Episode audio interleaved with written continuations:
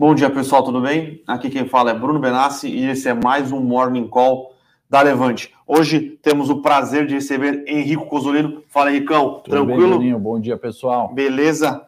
Falar um pouco mais do seu novo projeto hoje, né? Vamos falar, então... lançamos um projetinho aí, Operação Fênix, né? Pessoal, vídeo 3 liberado, não sei se vocês viram os três vídeos, mas consiste em algumas operações, né? Algumas estratégias para a gente proteger carteira, às vezes alavancar, fazer algumas estratégias conscientes com operações de opções, né? Às vezes tem uma carteira de longo prazo, quer rentabilizar ali, vender uma call, por exemplo, coberta. Sim. A gente tem um curso que a gente vai dar liberando semanalmente ali para aprender, né? Também para ensinar vocês a usarem operações com opções, né? E eu acho que é um momento propício, né? A gente teve Copom, tem cenário político, bastante volatilidade pela frente. A gente precisa saber usar opções de alguma forma ali para proteger e rentabilizar aí nosso portfólio no curto e no longo prazo. Bolsa de lado também dá para ganhar dinheiro, né? Então, é, como você falou, semana, na verdade, semana já está com corrida, o dia hoje é bastante movimentado. Então, resultados, tivemos resultado de Vivo, resultado de Multiplan, resultado de Movida, resultado de Ambev, resultado de Log, Log Properties, resultado de Intelbras, eu vou esquecer algum no meio, tá, pessoal? É, ainda tivemos decisão do Copom ontem à noite, aumentando a taxa Selic em, um, é, ponto, é, em 150 basis points, né, 1,5 aqui, elevando a taxa Selic para 7,75. Como esperado aqui, o mercado reagiu, é, não como esperado, né, mas o mercado é, não reagiu da, na, com a, da melhor maneira possível aqui. O, o índice futuro caindo, dólar futuro subindo e as taxas de juro abrindo, tá? Então a gente vai comentar mais um pouco sobre a decisão do Copom, é, mas antes disso tivemos também é, pedidos de seguro-desemprego nos Estados Unidos pela manhã vindo um pouco acima do esperado, tivemos PIB é, trimestral dos Estados Unidos do terceiro trimestre ainda é o preliminar, vindo abaixo do esperado, crescimento analisado de 2,7%, veio 2%. Lembrando que lá nos Estados Unidos o crescimento é sempre anualizado, tá? Então, é, pega o crescimento do PIB trimestral e multiplica por 4, na verdade, ele leva 4 menos 1, mas eles sempre anualizam os resultados de PIB por lá. Me perguntem por quê? Não sei. É um costume dos americanos, tá? Para talvez quando vem pequeno e pequeno, uhum. vem meio, parece que vem dois, a galera fala, pô, tá bom, tá crescendo, mas é, é, é um costume de como o mercado americano divulga seus dados. Além disso, decisão de juros no Japão, para variar, nada aconteceu por lá. Então, eles só, na verdade, aconteceu. Eles reduziram é, perspectiva de crescimento para esse ano, reduziram perspectiva de crescimento para o ano que vem, porém continuam com o mesmo programa de recompra de estímulos e com a mesma taxa de juros. Mesma coisa para o Banco Central Europeu, tá? Então, o Banco Central Europeu continua com a, o discurso de que inflação é transitória, não precisa mexer nem na taxa de juros, nem no programa de recompras. Agora, quem já terminou o programa de recompras e provavelmente deu uma indicação de que vai subir os juros foi o Banco Central do Canadá, tá? Então, é, mesmo entre os países desenvolvidos, o cenário ainda é alguns países achando que dá para levar com a barriga essa política monetária um pouco mais expansionista, alguns, como o Canadá, já falando, papel lá, a festa acabou. Lembrando que semana que vem temos dois players relevantes, Fed, né? Reunião uhum. do Fed aí, é, do FONC e reunião do Banco da Inglaterra, tá, pessoal? Então, é, temáticas de política monetária, temáticas de dados econômicos envolvendo crescimento, inflação e resultados das empresas, tá? Realmente o mês de outubro, mês de outubro, no final de outubro, mês de novembro, não é um mês dos mais fáceis para analistas, tá? Então, uh, deixa eu ver se eu esqueci alguma coisa. Inflação na Europa, tá? Saiu inflação, no, né, saiu inflação na Alemanha, na Espanha. Eu só esqueci de ver se saiu já a, da, do Reino do do, do Bloco Central Europeu como um todo. Lagarde, eu vi de manhã que falou que estava próximo ali de 2,5, é. de 2, né, que é a meta. Então, acho que foi um comentário ali de inflação vindo no mundo, né, Bruninho? Sim. Tanto na Europa, Estados Unidos, aqui no Brasil, nem se fala, né? Eu lembro que em 2008 todo mundo criticava, né? Inflação não vem, inflação não vem, quantitative easing, trilhões e trilhões, né? E agora parece que até na Europa, né? Daqui a pouco a gente vai ver o Japão aí com taxa ah. de juros ah. positiva, será? Essa daí eu acho mais difícil, viu? Só ainda o banco, ah, na verdade, a inflação do euro sai amanhã, mas vamos pegar aqui. Tivemos da Espanha, a da Espanha bem elevada, tá?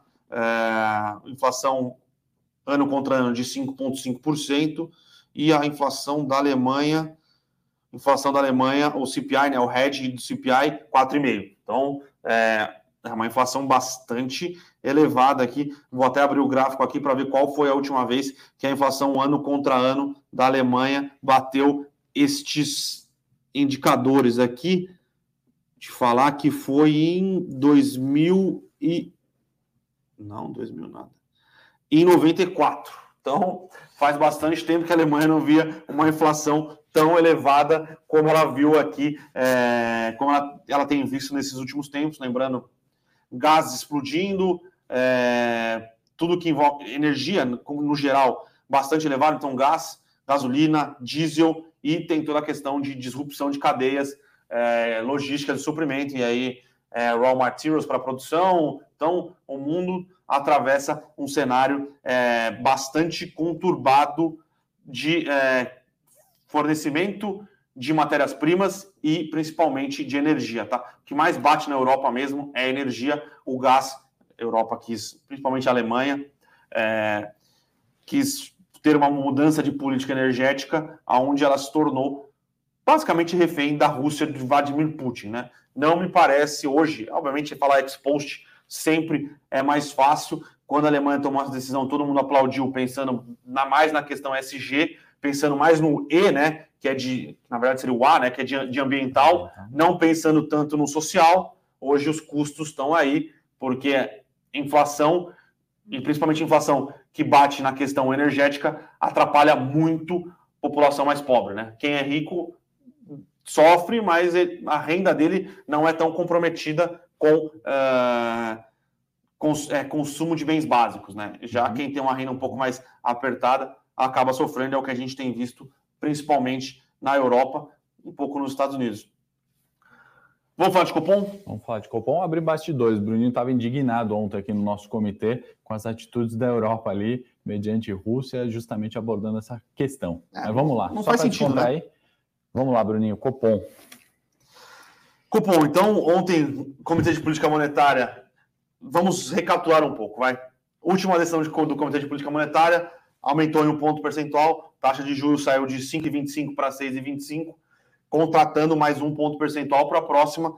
Na teoria, esperava, na verdade, antes de acontecer os acontecimentos, principalmente uh, da semana passada, era esperada que o Copom viesse aí com mais um ponto percentual, taxa de juros de 7,25. Correto? Sim. A semana passada tivemos é, aqui, toda a questão envolvendo o teto de gastos, é, como vai ser, é, como vai ficar a questão do arcabouço fiscal brasileiro. Uhum. O mercado começou a pedir mais juros. Exato. Um e meio.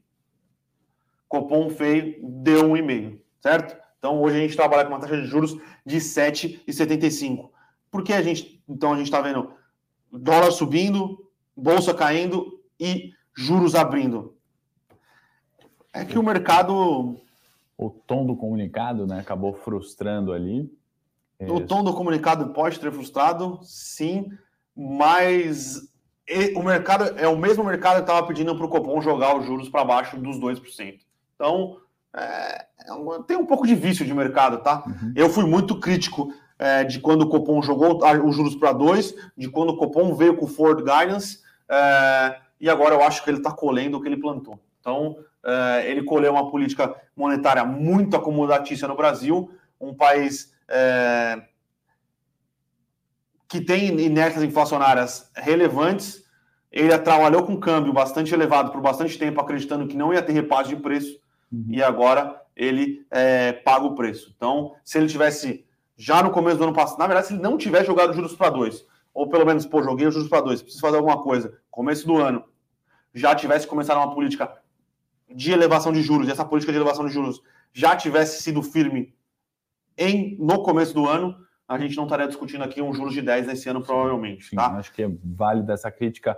Cabe antes, né? A gente viu Copom ali demorando, talvez para né, na, na, descida dos juros, né? Juros negativos aqui no Brasil, que demorou ali, e agora quer correr de novo atrás do rabo. E vale lembrar que em 10 dias, né? Isso que o Bruninho estava falando, juros futuros, se a gente pegar janeiro 25, por exemplo, estava 10,25, né? Em questão de 10 dias ali, o mercado já pediu é, mais dois pontos percentuais, de janeiro 25 tá... para 12,06, subindo hoje, né? Acho que em virtude do tom, né? Esse descontrole, e eu acho que gera muito ali. Inflação praticamente já, já era sabido, o, o aumento de 1% estava cravado desde a última reunião, veio mais um e-mail, cravou, né? Mais um e-mail para a próxima reunião agora, Bruninho.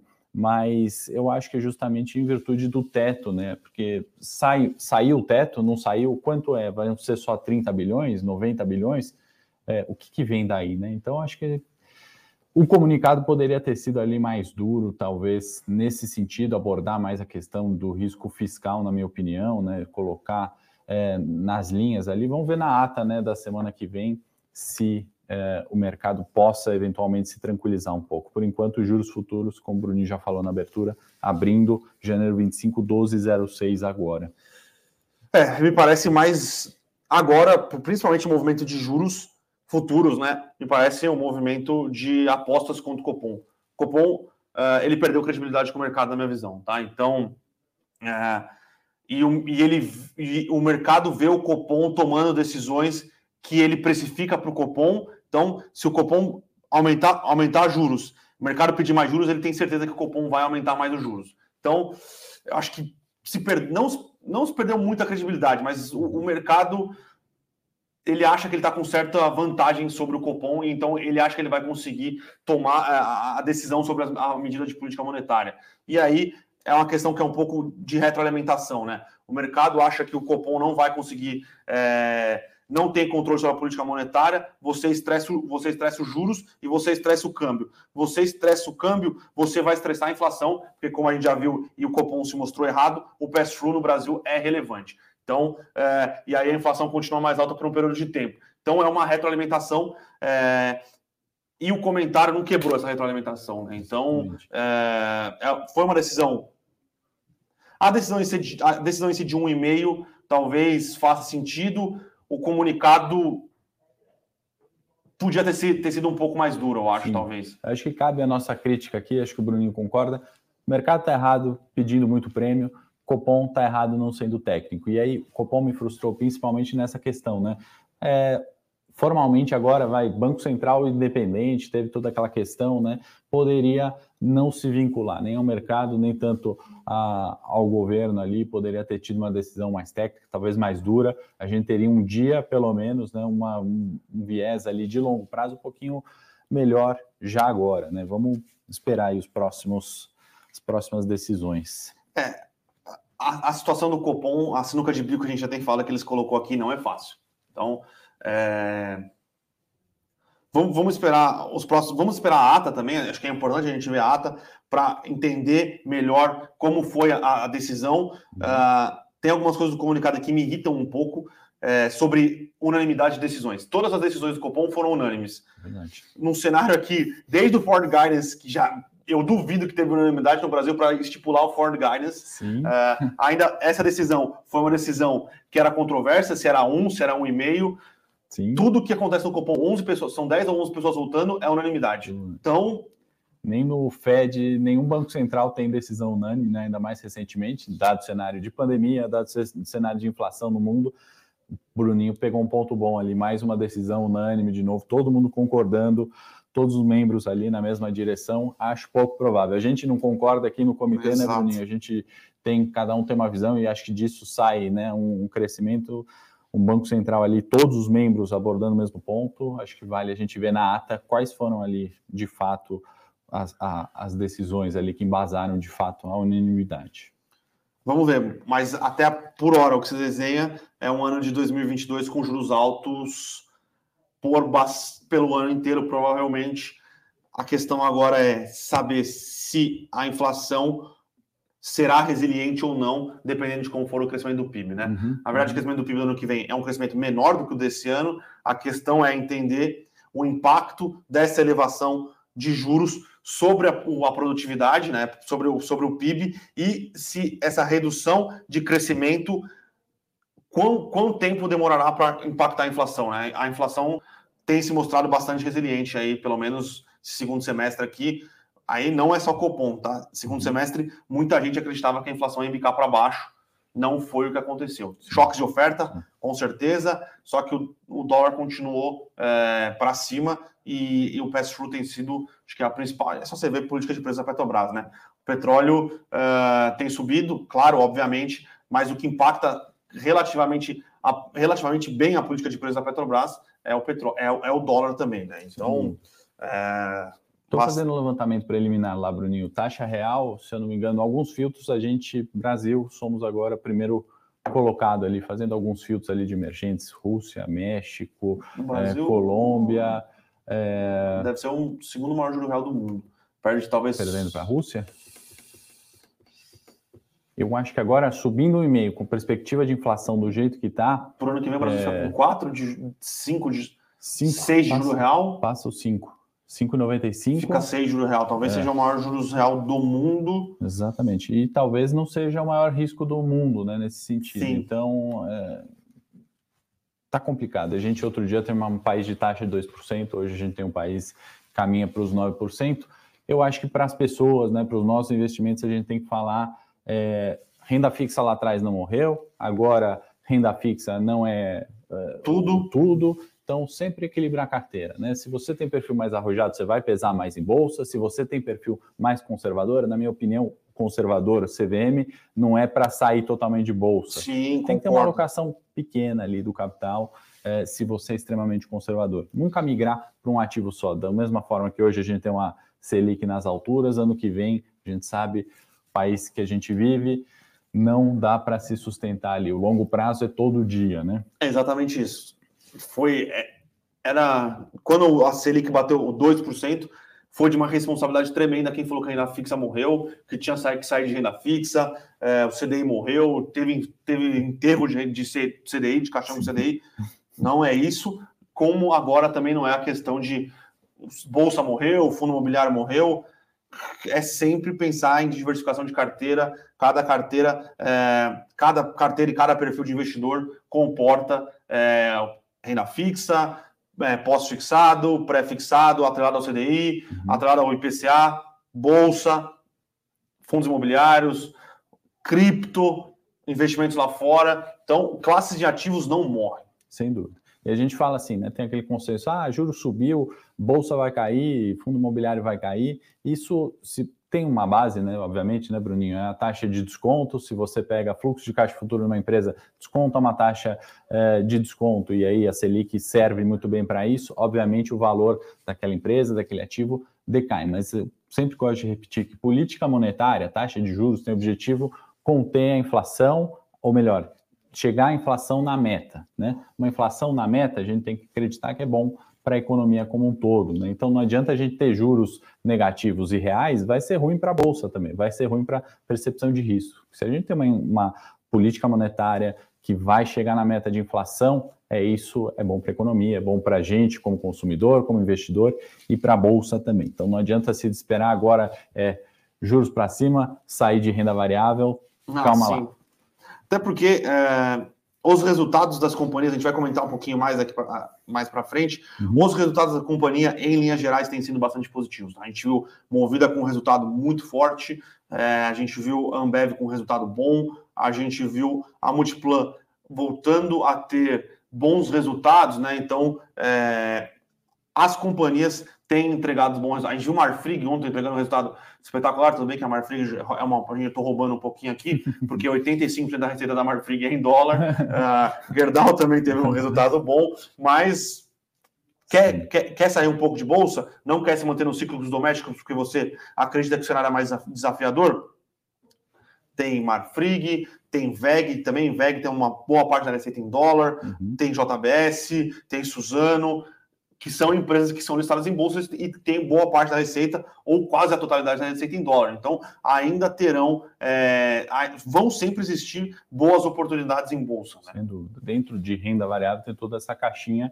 É, se a gente se alocar numa VEG, receita em dólar, é diferente da gente alocar numa via varejo, né? Então já a gente vai comentar, acho que tem pergunta, sempre tem de via varejo, magazine, justamente é, o cenário local pode ser mais desafiador, mas tem divisões, né? Tem o setor elétrico ali, que não vive um bom momento, mas historicamente paga dividendos, beta mais baixo, tem uma série, né? Então, diversificação entre renda fixa e renda variável, dentro da renda variável também tem uma infinidade ali de caixinhas. Fundo imobiliário, ações mais é, ligadas ao cenário doméstico versus um setor de utilities ou exportadoras, né? Então, existem aí é, o, o, engraçado, fundos imobiliários, muita gente migrou basicamente numa época, é, migrou reserva de emergência para fundos imobiliários também, uhum. que não se deve fazer sobre hipótese alguma.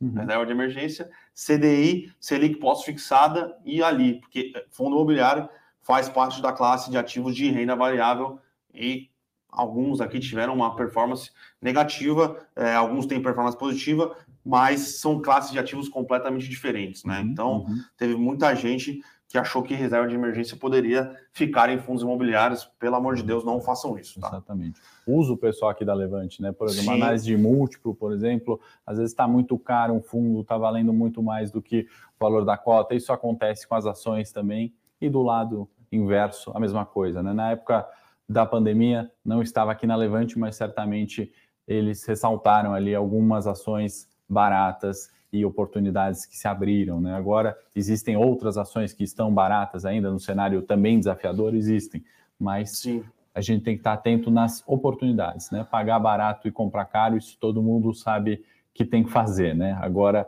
é como analisar e quando, fazer né? e é. quando fazer. Né? Vamos lá, Henrico. É, acho que antes de comentar mais sobre os resultados, que tem, se a gente começar a comentar resultados aqui, vai bastante. Vamos falar um pouquinho mais do seu novo projeto aqui. Boa. Operação lá. Fênix. O logo ficou. Operação parece do, dos novos. Daquelas, daquelas novas badges que saiu do, dos, dos novos Star Wars. Star Wars, tem é o Mandalorian, tem o. Puta, tem uma porrada de série do de, de Star Wars para sair agora na Disney Plus. Umas fumacinhas ali. O nome, né, Bruninho? O pessoal pensou justamente numa recuperação, né? Eu contei um caso ali pessoal que eu tive quando eu comecei a investir, estava no mercado ali de trabalho, né? De, de... Todo mundo já perdeu um dinheiro Todo mundo já né? perdeu, né? Todo mundo arriscou e aí se foi o meu caso que começou a ganhar muito dinheiro no começo, né? Achou que dominava a estratégia ali, isso bastava. Naquela época, imaturidade pegou muito forte para mim. Talvez alguém que esteja assistindo possa ser jovem, pode ser estudante, ou pode ser já um aposentado e conheceu agora as opções, né? E aí, esse é o nome, né? Por isso, Operação Fênix, que eu recuperei ali depois, não só conhecendo a estratégia, mas tendo experiência, pegando uma crise subprime, pegando a crise do Corona, Joesley, volatilidade e tempo, né? Então, assim, acho que o propósito dessa série, eu acho que muito das outras séries também da Levante é justamente usar a experiência de alguém que já passou, alguém que já conhece alguma técnica que tem uma certificação para poder passar e se responsabilizar também né, pelas recomendações Sim. e aprender com, com os outros. Né? Então, a proposta vem, é, além de passar as recomendações né, para proteger carteira, por exemplo, existem formas ali de você vender calls cobertas, como um seguro mesmo de carro, né? você é, se proteger numa queda, então usar uma put para sua carteira de longo prazo e ganhar com a valorização no caso de queda, ou num cenário ali positivo você vende uma call e são operações seguras com opções. Então, o segundo objetivo é quebrar esse estigma que opções é cassino, cassino. É, ou é mil por cento ou é pó.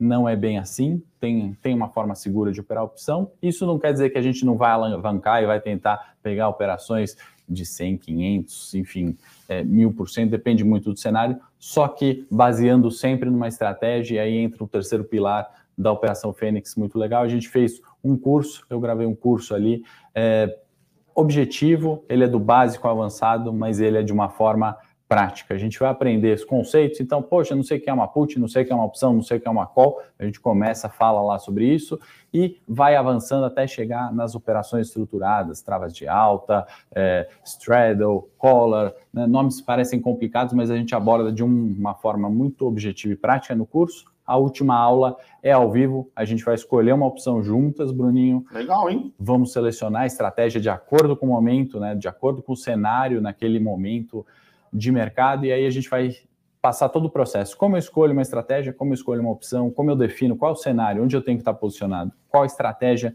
de opção tem que usar, qual put eu tenho que fazer um straddle. Então, é, esse é o terceiro pilar que eu acho bacana do, do dessa nossa novo projeto, Operação Fênix. Então, a gente tem recomendação que vai objetivar pegar ganhos expressivos. A gente tem um curso que vai ensinar as pessoas a usarem opções. E a gente tem toda a base aqui, toda a experiência da Levante envolvida. Bom, além de áudio diário no Telegram, que a gente vai mandar sobre o mercado, sobre as nossas operações em andamento, além de lives também comigo, comentando cenário, tirando dúvida, além do e-mail que a gente responde em quatro horas qualquer dúvida, além do WhatsApp que é online a qualquer momento as dúvidas serão esclarecidas. Bastante coisa. Bastante coisa. E acho, acho que, que a questão de trazer as opções mais para pro, a possibilidade de, me, de melhora de rentabilidade de carteira, sem sempre achar que ou você vai ganhar um milhão de por cento ou vai virar pó. É, Existem várias estratégias. Às vezes faz sentido analisar a operação como um todo, né? Pô, você está vendendo um call, é, tem uma estratégia para fazer aquilo, então acho que Exatamente. E, e obviamente, assim, quando tiver assimetrias de preço, tentar comprar uma copa pozinho aí para assim dar uma. Exatamente, dar uma alavancada em ganhos expressivos. Né? O pessoal já conhece a Levante, sabe que a seriedade, né? E também veio, né, além do, do nome, né, Operação Fênix, além de ser essa reviravolta aí, esse caso pessoal meu, teve também, a gente viu no mercado, né, tem gente falando de tudo na internet, né, vendendo falsas promessas, tem gente que quer vender o curso, tem gente que quer enfim, não vou bater aqui nos concorrentes, mas assim, propostas às vezes um pouco apelativas. Aqui a gente tem conteúdo, a gente tem recomendação e a gente vai ter a credibilidade, porque nos áudios serão diários, as lives é, o pessoal vai encontrar direto comigo, então total responsabilidade. O pessoal colocou o link aí, eu acho que vale a pena vocês assistirem os vídeos, vão conhecer ali um pouquinho mais do projeto. Já tem duas recomendações rolando, né? Eu posso adiantar uma aqui, Bruninho, é para volatilidade, ou seja, não importa para onde vá aquele papel, se vai subir, se vai cair, se vai não sei o quê, a gente só quer que ou ele suba muito ou ele caia muito, volatilidade, porque eu acredito que no mercado atual, Copom, política, Exato, você pode ganhar com volatilidade, você pode cair com queda de volatilidade, volatilidade com aumento de volatilidade. Exatamente. Então, não é só comprar pozinho para achar que você vai a próxima não, grande tacada. Exatamente. Às vezes o mercado está indefinido. E aí o que a gente faz? Se a gente está só comprado, a gente não ganha dinheiro. Se a gente está só vendido, não ganha dinheiro. A operação de volatilidade de hoje, que eu passei já para os assinantes, é, vem nesse cenário. Nem falamos de PEC dos precatórios, que Nossa, foi adiada, essa. né, por exemplo. Então, tem isso. Passa mais um, um período aí de volatilidade. E uma outra operação que a gente fica direcional numa ação, porém sem investir toda aquela quantia. A gente consegue fazer um valor mais baixo, ali acho que girou em torno de 25 centavos, com algumas estruturas você fica exposto à variação, né, se a ação subir, só que com uma fração do capital. Eu acho que é isso, Bruno. O projeto tá aí o convite, o link, pessoal que quiser conhecer, clica aí, dúvidas, WhatsApp a gente responde aqui. Vai ser um prazer ter o pessoal do Morning Call lá. Os primeiros assinantes ali já receberam essas duas recomendações hoje ainda estão válidas. Vamos lá, então, que hoje tivemos uma pancada de resultados. Vamos começar aqui. confesso também que Escolhe foi difícil olhar aí. todos. Vamos de vivo, vai? Vivo. Vivo, Telefônica Brasil, né? Beleza. Telefônica Bora. Brasil, Vivo, é, Vivit 3. Bons números de Vivo, tá? A gente estava olhando aqui. Números, inclusive, melhores do que a concorrente direta, que é listada em bolsa a TIM, vamos fingir que a Oi não existe, porque ela vai vender a parte móvel é, para eles, né, no, no, conglomerado. Então, números muito interessantes, tá? A Vivo hoje, ela divide, é, ela tira a parte de fixo e ela que ela considera legado, né, que é tecnologia de telefone fixo mesmo, que ela provavelmente vai deixar de existir daqui pouco tempo, é, e cabos que não são de fibra ótica, tá? Isso ela tem perdido receita, perdido clientes pontos positivos do resultado da Vivo. Clientes móveis subiu, ela conseguiu adicionar uma base de clientes móveis relevante, uhum. acima do concorrente, e ela conseguiu trocar pré-pago por pós-pago. Essa troca de pré-pago por pós-pago é muito importante, porque o cliente pós-pago, além de ter recorrência, ele tem um ticket médio maior do que o pré-pago. Então, importante, a TIM também tem feito essa troca, mas a TIM adicionou menos cliente pós-pago e adicionou menos clientes no geral na parte de telefonia móvel, tá? Uhum. E aí acho que agora o principal ponto que o mercado tende a analisar sobre empresas de telecom é a questão da fibra ótica, né? Então, é, a corrida da fibra ótica está todo vapor, então a TIM, a TIM ela vendeu uma parte da, da empresa é, para prestar serviço de fibra ótica, a Oi vendeu, né? Que a, a fibra da Oi ficou, ficou com o nome Bom, ela vendeu a parte de fibra ótica, 57% para um fundo do BTG, Desktop, Unifique, Brisanet, que são empresas regionais de fibra ótica, vieram para o mercado, estão capitalizadas, então todos estão querendo fornecer o serviço de fibra ótica para os clientes. Por que o serviço de fibra ótica? Primeiro, é mais rápido, é mais, a latência da operação é melhor uh, uhum. e se consegue comprar, cobrar mais por isso. Então, Vivo conseguiu adicionar uma quantidade relevante de fibra ótica para os seus clientes e tem trocado aí a internet é, dos cabos axiais por fibra ótica. Então, esses foram os pontos positivos de, de, de Vivo, e aí a Vivo é receita cresceu ok, mas essa troca de mix mercado enxergou positivo, até porque o legado caiu, né? Então, uhum. o legado caiu 23%. Ainda assim, a Vivo conseguiu ter uma, um crescimento de receita bastante positivo, por quê? Porque ela tem conseguido é, colocar para dentro o pós-pago e fibra. Uh, e aí ela tem dívida líquida na verdade, é caixa líquido. caixa líquido. Então, o resultado normalmente sempre é um papai com a mãe, porém, as surpresas de uma adição de clientes maior do que seus concorrentes, uma adição de clientes positiva, avanço na, na expansão da fibra, é, fizeram o resultado da Vivo aí ser positivo. É, tava subindo, vamos estar tá subindo aqui, subindo bem, tá? Uma ação de beta beta 1, né? Uhum. Que é uma, na verdade, não vai, beta meio, uhum. vai. É, bolsa caindo e vivo subindo aqui 1,50. Então, Deixa eu fazer uma pergunta, Bruninho. Você tem sua opinião ali sobre. Acho que até o pessoal sempre pergunta, né? Teve, tivemos os IPOs lá, Unifique, Desktop, fibra ótica. Existe essa possibilidade ali de Vivo você ver Vivo comprando isso no futuro? Como é que tá? Compartilha sua opinião aí com a galera. Ah, alguns eu, comentários bacanas que você fez sobre. Eu acho que pode. Questões. Eu acho que ela pode comprar alguma dessas no futuro.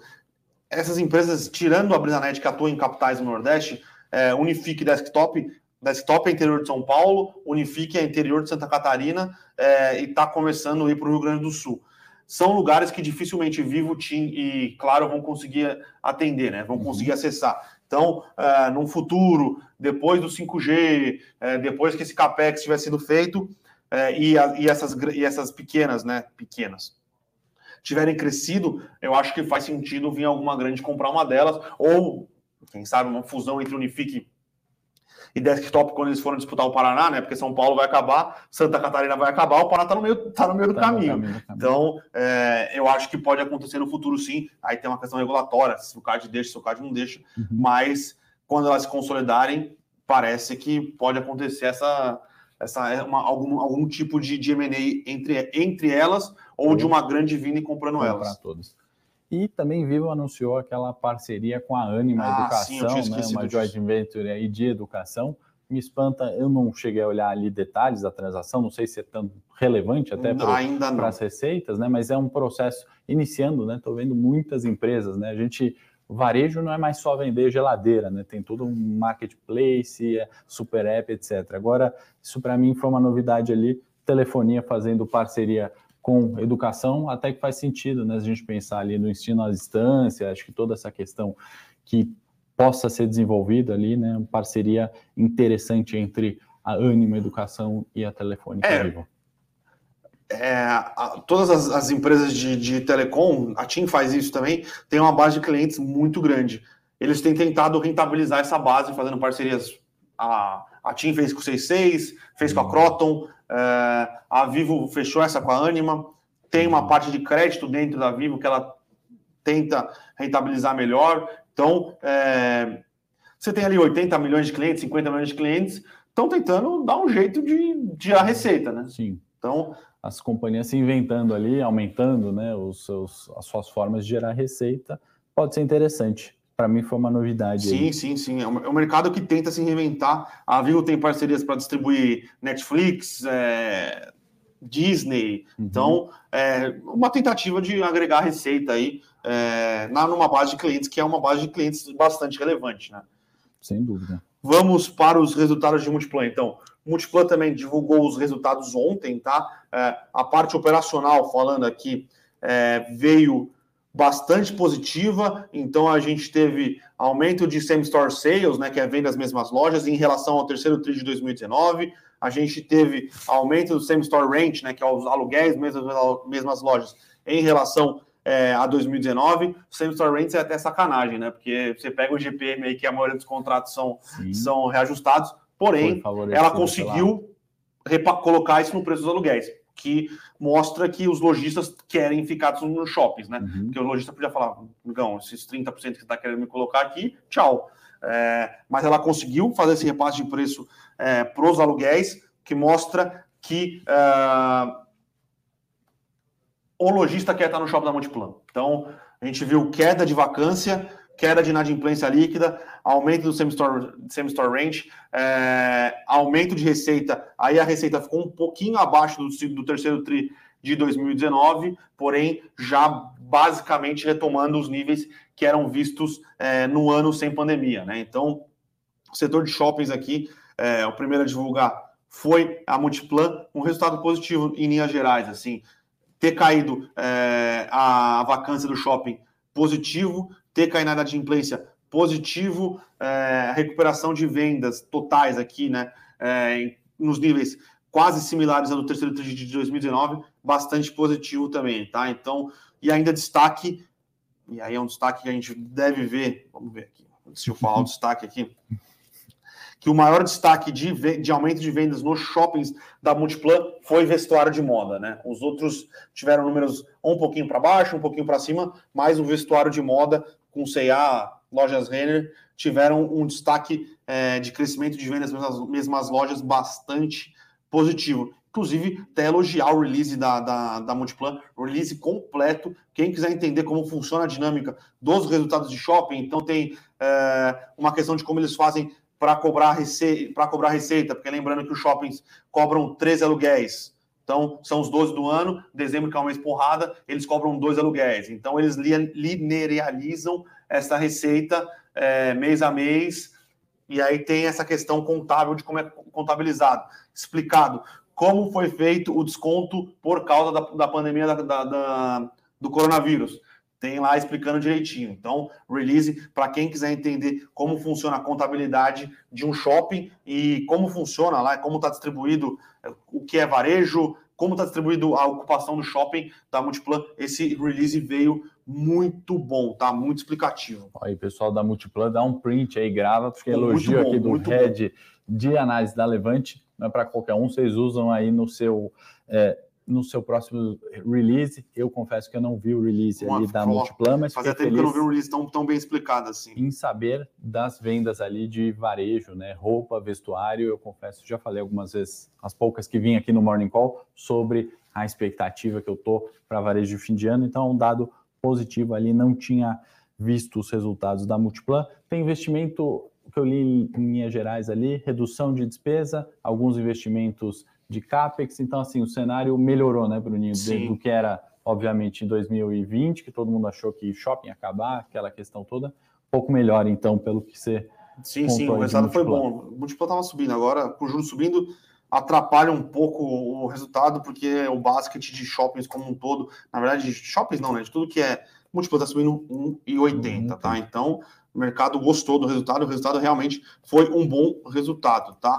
É, e tem, eles estão desenvolvendo algumas coisas interessantes. Vamos ver como vai, quanto tempo é, vai demorar para maturar, uhum. é, mas eles têm desenvolvido bem os aplicativos que tentam é, dar cupom de desconto para quem está no shopping. Tem uma questão que possibilita o lojista fazer a questão de omnicanalidade para quem não tem ainda é, aplicativos desenvolvidos para essas coisas. Então, uhum. além da melhora operacional, por causa da volta, da, por causa da liberação, né? Uhum. É, pensando no pós-pandemia, é, eles têm feito, eles têm tomado medidas para tentar é, integrar o online com o offline uhum. e para tentar manter a pessoa mais no shopping. Então, você está no shopping na Multiplan, é, você está no shopping da Multiplan, no aplicativo, você vai receber um push falando, ó, tem desconto, sei lá, no Outback, ou tem promoção na C&A, na loja Renner. Então, é uma estratégia interessante que a Multiplan está adotando, tem investido é, bastante no próprio aplicativo, tá? Muito legal. E fazer um comentário de preço, vai para usar minha análise técnica, que eu sou viciado em análise técnica, gosto bastante. Comentário de preço, até mesmo porque como eu falei, né? Peguei aqui com o Bruninho a, a, o release da Multiplan, né? A gente está no mesmo preço, Bruninho, praticamente do fechamento ali de março da pandemia, né? Eu não consigo enxergar um cenário tão pior assim do que aquele terrível é, março, né? Onde todo mundo fechou, ninguém ia para shopping, ninguém saía, ninguém queria comprar roupa porque ficava de pijama em casa, né? Sim. Então, se a gente falar só de preço, pela análise técnica é suporte e teoricamente é, não estou passando recomendação de preço aqui, mas é só um comentário sobre mesmo ponto de preço, nível de preço nominal do que março Ainda sobre a Multiplan, ela tem uma reavaliação de ativos, né? E aí ela faz qual seria o preço justo das ações, dado, obviamente, ela pega os, todos os shoppings dela, faz aquele fluxo de caixa, traz a valor, traz a valor presente, e aí ela tem quanto está valendo cada ativo dentro da, da casca dela. Na, na opinião, na verdade, não é nem da da Multiplan, mas na opinião de quem faz essa avaliação, o valor da Multiplan com todos os seus ativos hoje seria algo em torno de 31, 32 reais. Antes da pandemia, era mais antes da pandemia, eram uns 40 e poucos reais. Uhum. Obviamente, juros mais baixos. Lembrando que juros impacta muito é, é esse tipo de ativo, porque shopping repassa inflação. É, então, tem, quando você faz o valuation de um, de, um, de um shopping, você leva em consideração juros é, e obviamente o juro subiu, você tem esse impacto na, no, no valuation dos ativos. Porém, ainda é R$ reais, a ação está negociando a 18 aqui, 19. Tá? Muito tá? bom, é por isso que eu gosto sempre de trocar com o Bruninho, assim, é, é, é trabalho, mas é prazeroso, assim, quando a gente vê análise técnica conversando com análise fundamentalista, e a gente não está prevendo futuro aqui, né? Não é que a gente falou, sai comprando multiplano, pelo amor de Deus, não estou fazendo isso, mas a gente consegue, né? Relação risco-retorno, aquilo que a gente sempre busca, né? Então, se a gente sabe o dado do Bruninho, que ele colocou muito bem aqui, como avaliar ali do ponto de vista fundamento, né? Se vale 32 num, num modelo ali de cálculo, se a gente olha um suporte num ponto de, de preços parecidos com a pandemia, obviamente a gente tem ali relação de risco-retorno uh, favorável, isso possibilita a gente acertar muito mais do que errar, né? Não, é, não quer dizer que a gente vai acertar sempre, mas é isso que a gente faz todo dia aqui. Gostei de saber de Multiplan, vou colocar aqui no meu radarzinho, Bruninho. Boa, não, Multiplan, acho que quem tem um, um, horizonte de longo prazo mesmo, assim, comprar shoppings nesse nível de preço, shoppings aí, eu, eu diria, mais os de alta, alta e média renda, parece fazer bastante sentido, tá? Aí vamos de Movida. Movida também divulgou seus números hoje, né? É, na verdade, puxão de orelha no pessoal da Movida, disse que ia divulgar ontem à noite, divulgou na madrugada, né? Aí dificulta o trabalho do analista, né? É, bons números, tá? É, questão de rent-a-car, né? Que é o aluguel de veículos, muito forte. É, atingiu aqui 5,1 milhões de diárias. É, receita líquida cresceu 65% com relação ao terceiro e segundo trimestre. É, a taxa de ocupação, né? que é quant, com, quantos por cento dos seus carros estão sendo ocupados. Isso é muito importante porque é, é seu ativo trabalhando para gerar resultado para a empresa. De 96,4%, é recorde. Acho que eu nunca tinha visto, provavelmente a gente vai ver agora Localiza e, e Unidas, também deve estar mais ou menos com, com, esse, com esse taxa de ocupação recorde também. Sempre era 90, 85, 93, 96 é quase todos os ativos está sendo usado todo o tempo, né? Então, bastante. É, coisa. E aí, obviamente, um, um segmento que não era para gerar resultado, era só para gerar caixa, para ela continuar comprando caixa e para continuar comprando carros e teve um resultado expressivo, foi os seminovos, né? Então, uh, seminovos, um resultado forte, muito forte, é, porque não tem carro no mercado. Então ela tá conseguindo, ela já ela compra o carro mais barato, porque ela compra em grandes quantidades, está conseguindo vender o carro mais forte. Então, normalmente, a questão de seminovos ou tem margem ligeiramente negativa ou ligeiramente positiva, a uhum. margem por causa desse ausência de caos sendo positiva. Então, além de gerar caixa, que é importante, porque a empresa é, utiliza esse caixa para continuar comprando carros, está gerando resultado, né? Está gerando receita positiva, não detratando margens. Então, resultado da movida é muito bom, elevou o ticket médio dos aluguéis. Tem uma questão interessante também, que parece que está uh, começando a acontecer. Uh, o pessoal está deixando de comprar carro e passando a fazer esses aluguéis que a. Movida, é, a Movida foi a primeira até, até essa ideia, Movida localiza e Unidas não, né? Então você não compra mais um carro. Você uhum. chega lá na Movida e fala, ó, eu quero alugar um modelo tal por um ano. Me dá aqui. E aí você não precisa se preocupar com seguro, não precisa se preocupar com IPTU, opa, IPVA, eu não sei muito de carro porque eu não tenho, tá, pessoal? IPVA, manutenção. Então, você é cliente da Movida, né, Bruno? É, eu, sou cliente do, eu sou cliente da Uber. Mas é, é, me surpreendeu, na verdade, essa ocupação, 96%, né? Pensava, estava um pouco cético, né? Antes, né? Com pandemia, preço de carro subindo, tinha sempre essa questão, obviamente, as pessoas trocando, né? É, o carro pelo Uber, por locação, né? Ninguém, ninguém mais não, mas assim, são poucas pessoas que querem ter o, o, carro, mas ao mesmo tempo, antes desse resultado, eu pensava assim, tudo bem, a renda também está piorando, né? As pessoas estão saindo menos, então eu imaginava ali que fosse uh, netar essa expectativa, né, de não ter mais carro e alugar, mas de fato aí 96% de é ocupação muito. da frota, sensacional. É muito. Eu não sei se agora, né, a gente tem que olhar para frente, né, se os preços de carro continuarem subindo, é, eu não tem... sei qual que vai ser ali, na verdade, o benefício, se a Movida sempre vai comprar mais barato ou se aí os preços vão subir, ela não consegue revender mais caro. Então, como estava antes, estava um pouquinho mais cético nesse ponto, mas. É que tem, tem, a questão de crédito também. Crédito subindo dificulta a movida a vender muitos carros, porque vai, vai, é, vai diminuir a affordability de quem consegue comprar carro. E tem uma questão também que se a situação de novos carros, de, de, de é, oferta de carros não, não se normalizar, uhum. a movida passa a ter um custo de manutenção da sua frota bem maior. Porque normalmente Verdade. é um ano ela vende, um ano ela vende. Agora a frota dela está envelhecendo porque é, ela não está conseguindo comprar a quantidade de carros que ela quer, então ela até, até, está até diminuindo um pouco da quantidade de carros vendidos. Mas, por exemplo, se isso for um problema que vai durar dois, três anos, pensa num carro da movida que roda não sei quantos mil quilômetros, o quanto isso não impacta em custo de manutenção. Sem dúvida. Então, sem dúvida. É, cenário de curto prazo parece positivo, cenário de longo prazo é positivo se essa situação de, de, de, de, de oferta de veículos se normalizar. Senão ela começa a ter muito mais custo de manutenção e aí o que, que, ela tem que Começa fazer? a faltar peça, ou ela vende, ou ela vai vender os carros é. e vai diminuir a receita, porque ela vai ter menos carro disponível para alugar, porém ela vai preferir fazer isso porque senão a despesa, dela vai aumentar muito, é, ou ela vai ter esse aumento de, de, despesa que também vai bater no resultado final, né? Vai, vai, vai bater em margem. Uhum. Então, é, se esse mercado não se, não se normalizar nos próximos, talvez, 12 meses aí, vamos ver qual que vai ser a estratégia adotada por essas empresas de aluguel de veículos, né? Eu espero que se normalize até a questão né, de cadeias globais ali, senão começa a faltar peça e aí não é só movida que vai sofrer, né? Mas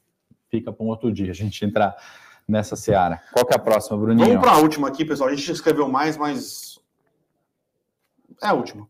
Até porque foi a última que eu, que eu olhei é, tá. mais de perto. Ambev, Ambev divulga os resultados sempre de manhã, né? Então, é, Ambev divulgou bons números de crescimento de volume, né? Cresceu quase 8% uhum.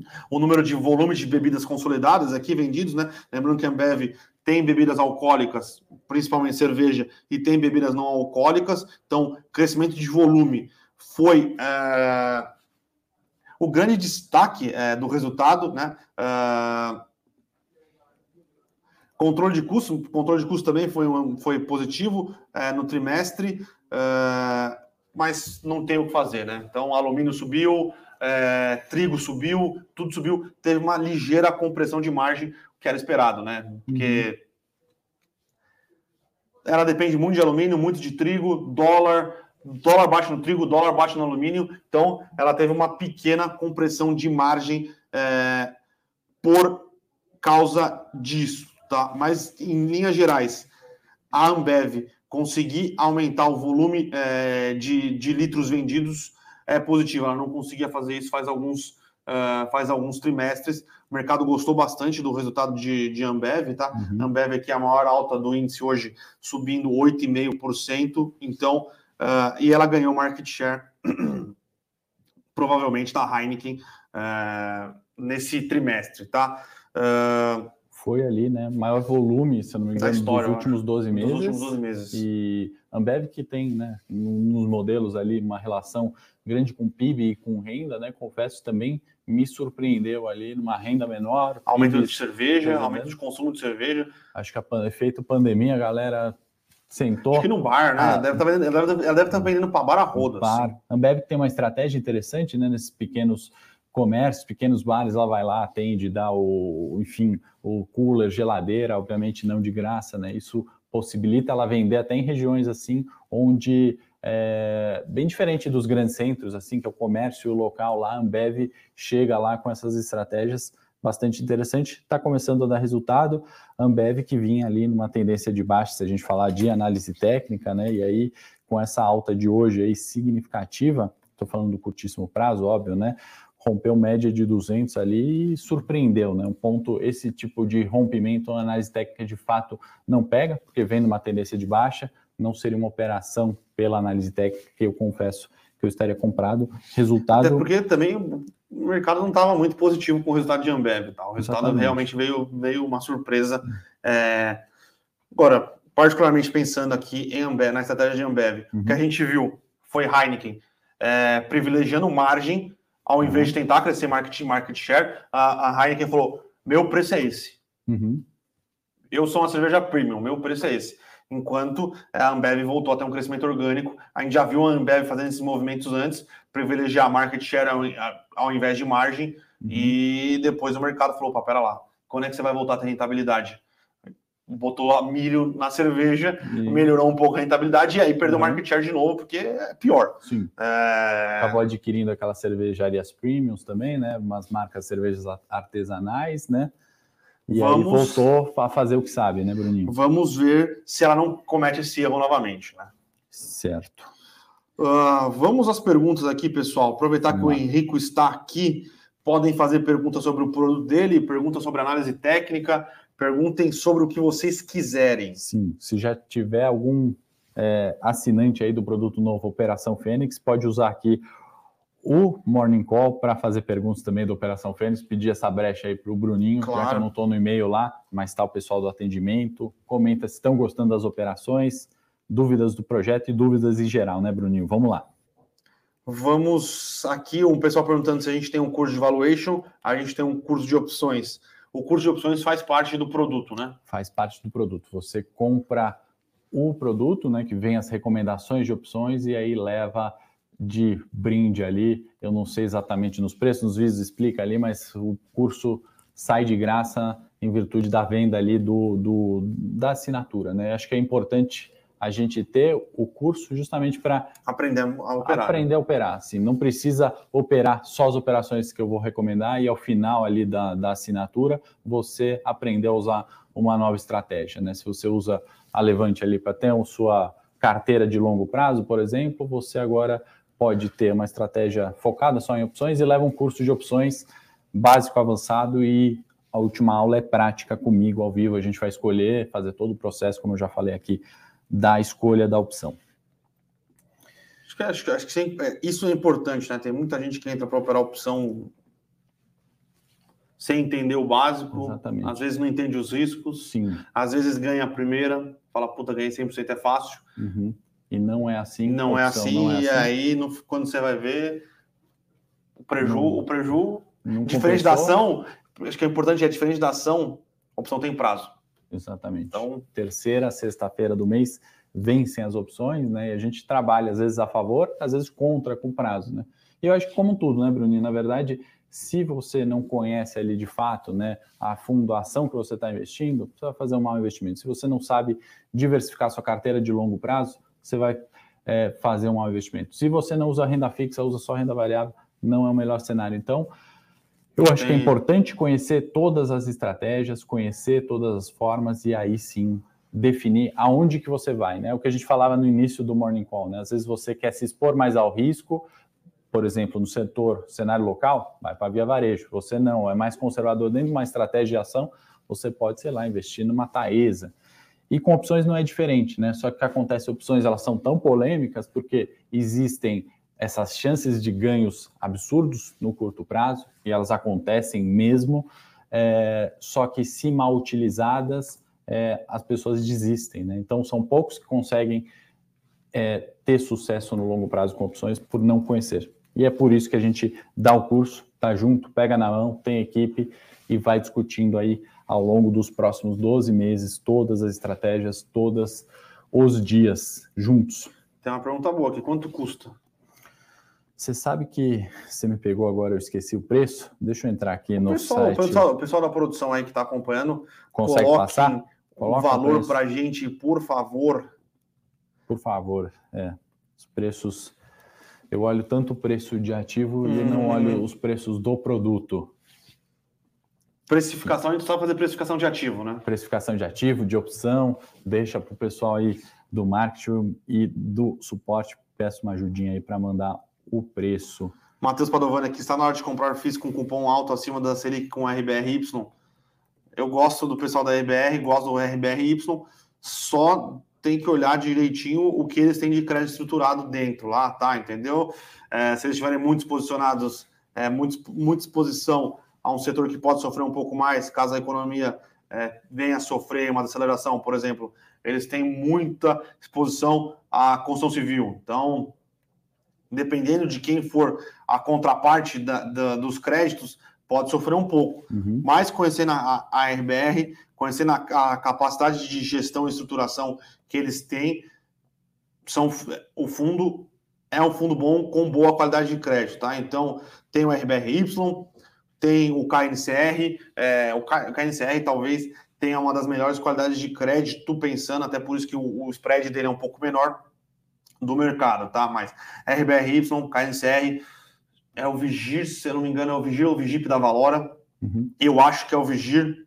Então, existem alguns fundos de crédito e, obviamente, pessoal, não tenham dúvida, vão sair novos fundos de papel com, é, com ativos atrelados ao CDI agora. Uhum, uhum. Como saíram vários com, a, a, com atrelados ao GPM, agora vai vir a leva do CDI. CDI vai voltar. Só que aí, pessoal, lembrando, muita gente reclama do KNCR, porque quando o Selic foi para 2, o dividendo dele era abaixo comparado aos outros fundos. É óbvio. O fundo está na política dele que ele investe em ativos atrelados ao CDI. Então você tem que ter um pouco dessa, né? Dessa uhum. malemolência. Sim, tem que ter bom senso. Paloma aí elogiando que ganhou o livro, que está fazendo dissertação dela e está tendo tempo de ler agora. Vamos sortear mais um livro, Bruninho? Você, quem... que, você que manda. Vamos sortear aí mais um livro, o mais importante para o investidor. Mas aí tem que comentar aqui nos comentários. É, me inscrevi na Operação Fênix, ou vi as aulas da Operação Fênix, ou qualquer coisa com Operação Fênix. A gente sorteia o livro. Comentar, comentários ou aqui? Vai ser comentários ou ao vivo? Pode ser ao vivo, fica lá salvo nos comentários. Ao vivo, fica lá salvo nos comentários. Então, já mandem aí. vamos, vamos prestigiar quem, quem acompanha. Quem tá aqui sempre. Nossa, quem tem a paciência de ficar me escutando Aguenta. aqui todo dia, uma hora.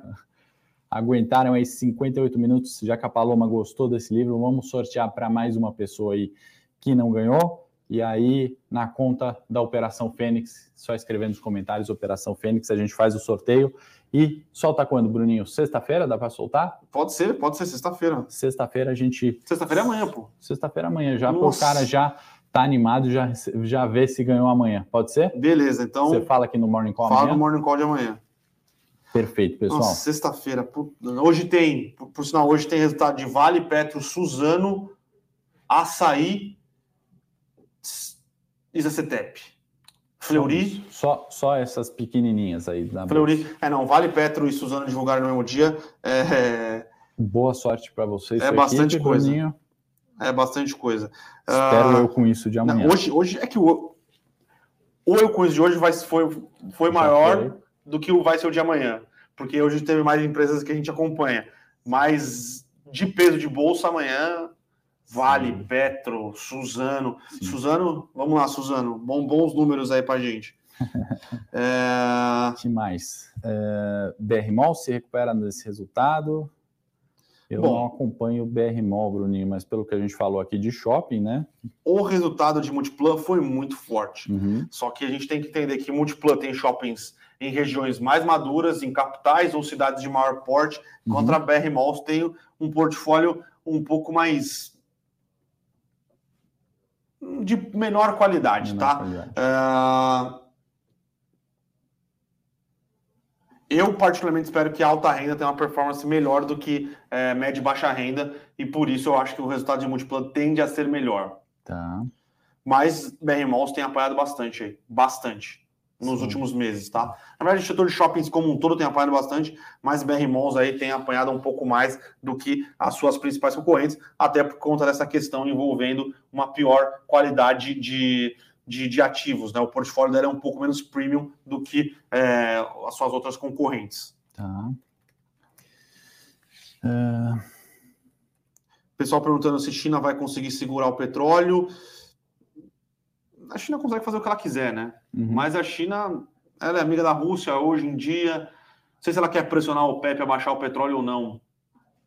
O, o, a nova geografia e a nova geopolítica mundial está bastante complexa. Então, uhum.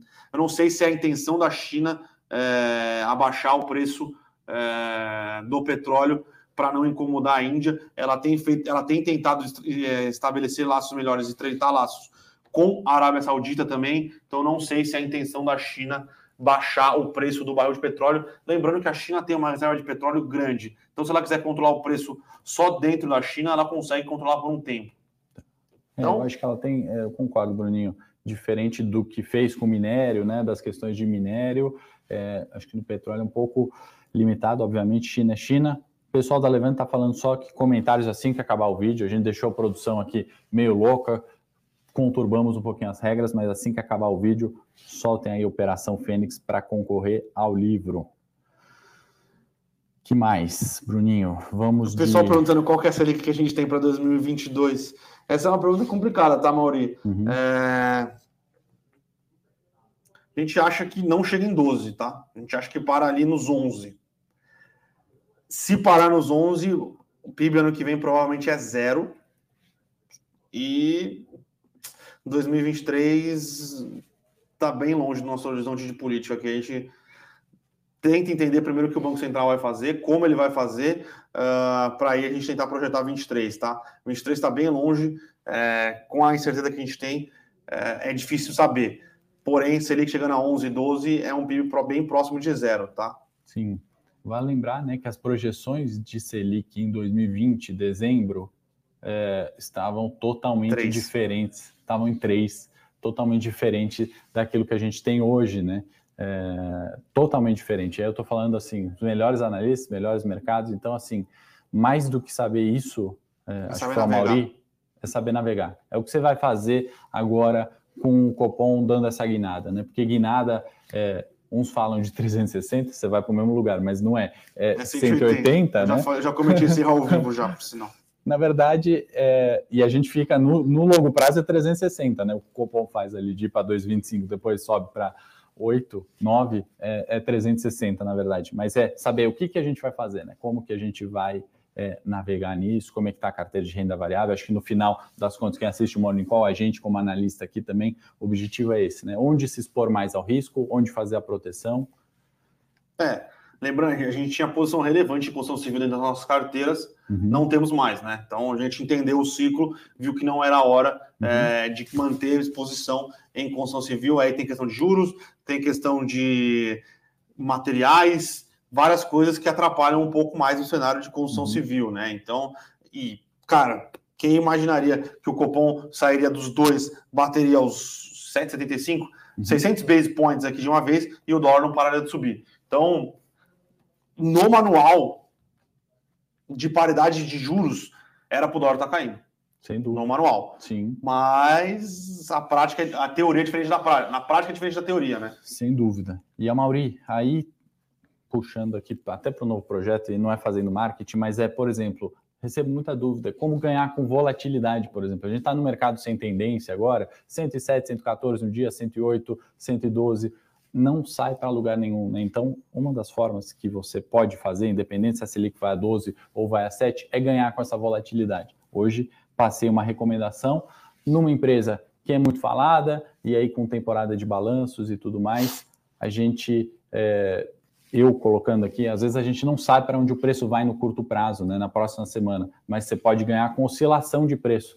Não precisa saber para onde vai o papel. E aí tem a recomendação da Operação Fênix, não é fazendo merchan, mas é para a gente saber como ganhar cenário de alta, cenário de baixa, cenário que não vai para lugar nenhum. Como ganhar com volatilidade, que nada mais é. Volatilidade é o risco, né? Quanto aquele ativo varia em torno de uma média. É isso que é volatilidade no mercado. Dá para ganhar dinheiro com isso, dá para se proteger disso também se você é um investidor conservador.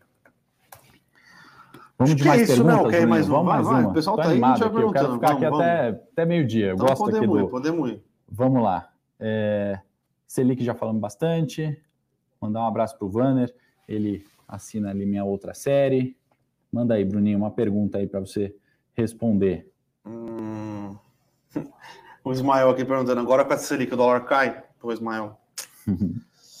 Pelo visto, não, né? Então, é o que eu tenho falado aqui. O, o, o, Banco Central se colocou num corner bastante complicado de sair. Ele uhum. virou refém do mercado. Uhum. É, enquanto ele não perder, enquanto ele, deix, enquanto ele não deixar de ser refém do mercado, é, ele está numa situação bastante complicada, tá? É, eu também acho assim, né? A gente viu o dólar é, se a gente pensar dólar por si só, eu falo, repito isso algumas vezes, eu imagino uma moeda talvez um pouco mais fraca no sentido, Estados Unidos ali tem as questões do shutdown, vira e mexe, acontece, tem o, a questão política dele, obviamente que é Estados Unidos, economia desenvolvida, mas teve emissão de moeda, teve uma série de outras coisas, né? Sofre também com a pandemia, né? A questão é que na paridade nosso real acaba se deteriorando mais, né? Mas até outro dia dólar a 5,80 era muito caro, segundo aí os especialistas, né? O dólar a 5,50 na teoria é caro. É caro também. Quando você faz o valuation da moeda, que fazer valuation de moeda, talvez seja a profissão mais ingrata do mundo, é ser especialista Sim. em câmbio. É, é barato. Digo, barato. daria para você vender dólar a esse preço. Eu indico você vender dólar sobre qualquer preço, sem chance alguma. Uhum. Tá? Como o dólar ilustríssimo é, com Baixa. Dólar, dólar eu não brinco. ilustríssimo Baixa que disse, né, o, ele que foi um dos integrantes ali do Plano Real, que o dólar foi inventado por Deus para frustrar os economistas, alguma coisa é nesse sentido. Trazer humildade para os economistas. Trazer humildade para os economistas. Realmente é uma profissão de muita gente que se, que se acha. Sim. Não é meu caso, tá, pessoal? Não é o meu também. É... Vamos lá. O Cid, o Cid perguntando, Bruno, você acredita que os FIIs aumentarão seus yields em 2022 para compensar esse aumento da Selic? Ó, Cid, querer, todos vão querer. Uhum. Conseguir, não serão todos que vão conseguir, tá? Por exemplo, fundos de recebíveis que têm sua rentabilidade atrelada ao CDI, com certeza vão aumentar, certo? Uhum. Uh, aí, os outros ativos vai depender de cada, de cada, de cada caso, entendeu? Quem tem bastante uh, renegociações de aluguel galpões logísticos que têm renegociações de aluguel para fazer o ano que vem, muito provavelmente tendem a conseguir aumentar o seu dividend yield, vacância caindo, uh, disponibilidade de novos metros quadrados de galpões tem caído, lajes corporativas, aquelas uh, lajes corporativas pensando em regiões premium caindo. Uhum. Quem tem bons ativos nessas, nessas regiões, provavelmente ano que vem vai conseguir aí aumentar o valor cobrado de aluguel por metro quadrado.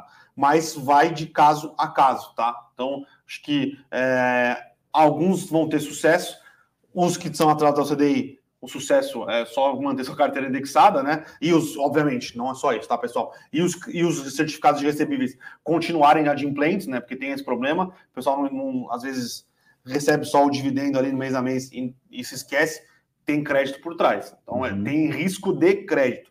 Se o fundo não tiver uma boa gestão, se o fundo não tiver uma boa estrutura, se o fundo não tiver bom acompanhamento, ele pode diminuir o, o, o seu recebimento porque as operações estão defaultando, que é, estão deixando de pagar, tá?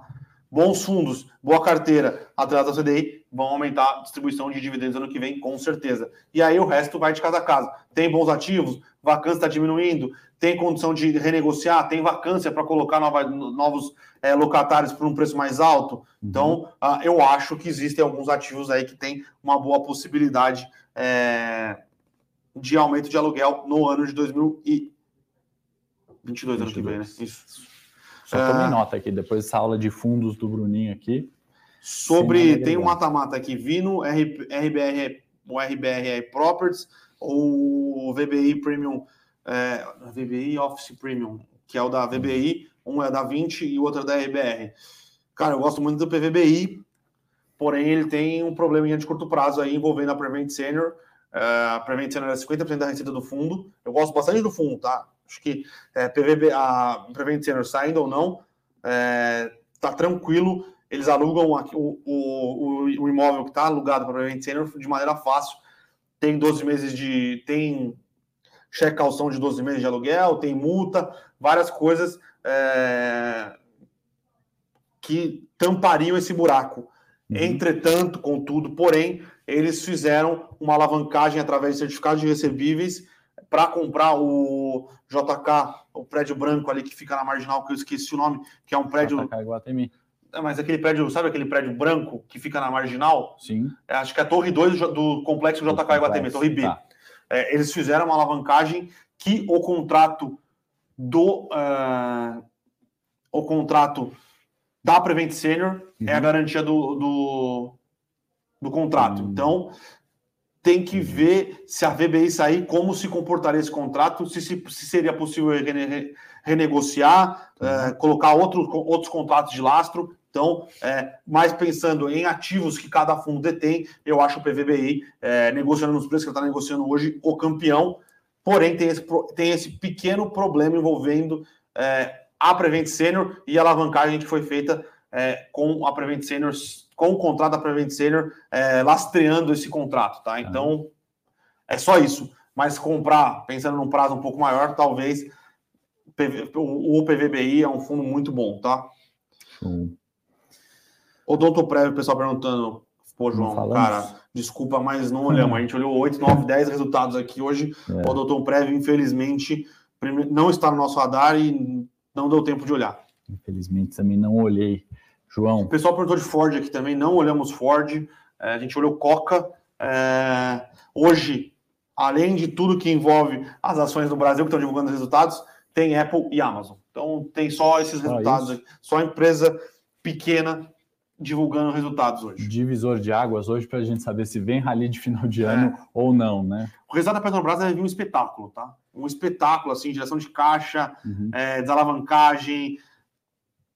Só que aí, Petrobras gerando um lucro, que ela vai gerar um lucro forte, gerando lucro, gerando caixa.